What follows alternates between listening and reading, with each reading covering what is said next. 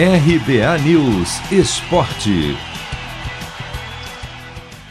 Vem aí um novo Brasil e Alemanha, um dos maiores clássicos do futebol mundial. Os dois países caíram na mesma chave no sorteio dos grupos das Olimpíadas de Tóquio, no Japão.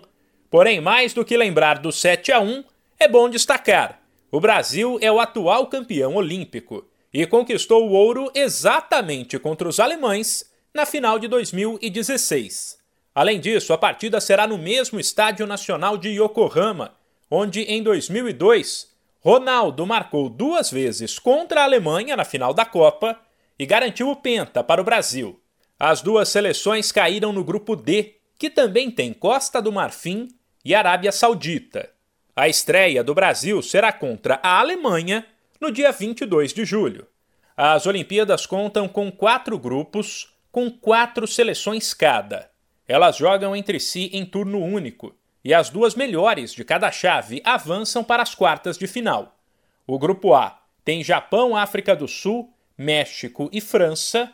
O grupo B, Nova Zelândia, Coreia do Sul, Honduras e Romênia.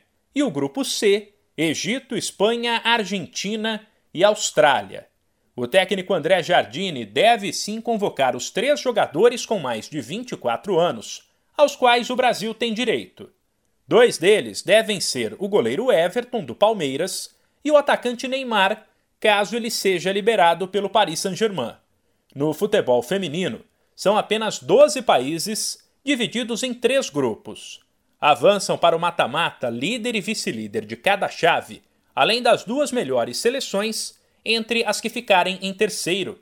O Brasil, de Marta e companhia, caiu no grupo F com Zâmbia, Holanda e a China, que será o adversário da estreia no dia 21 de julho. Se você quer começar a investir de um jeito fácil e sem riscos, faça uma poupança no Sicredi. As pequenas economias do seu dia a dia vão se transformar na segurança do presente e do futuro. Separe um valor todos os meses e invista em você. Poupe com o Sicredi, pois gente que coopera cresce. De São Paulo, Humberto Ferretti.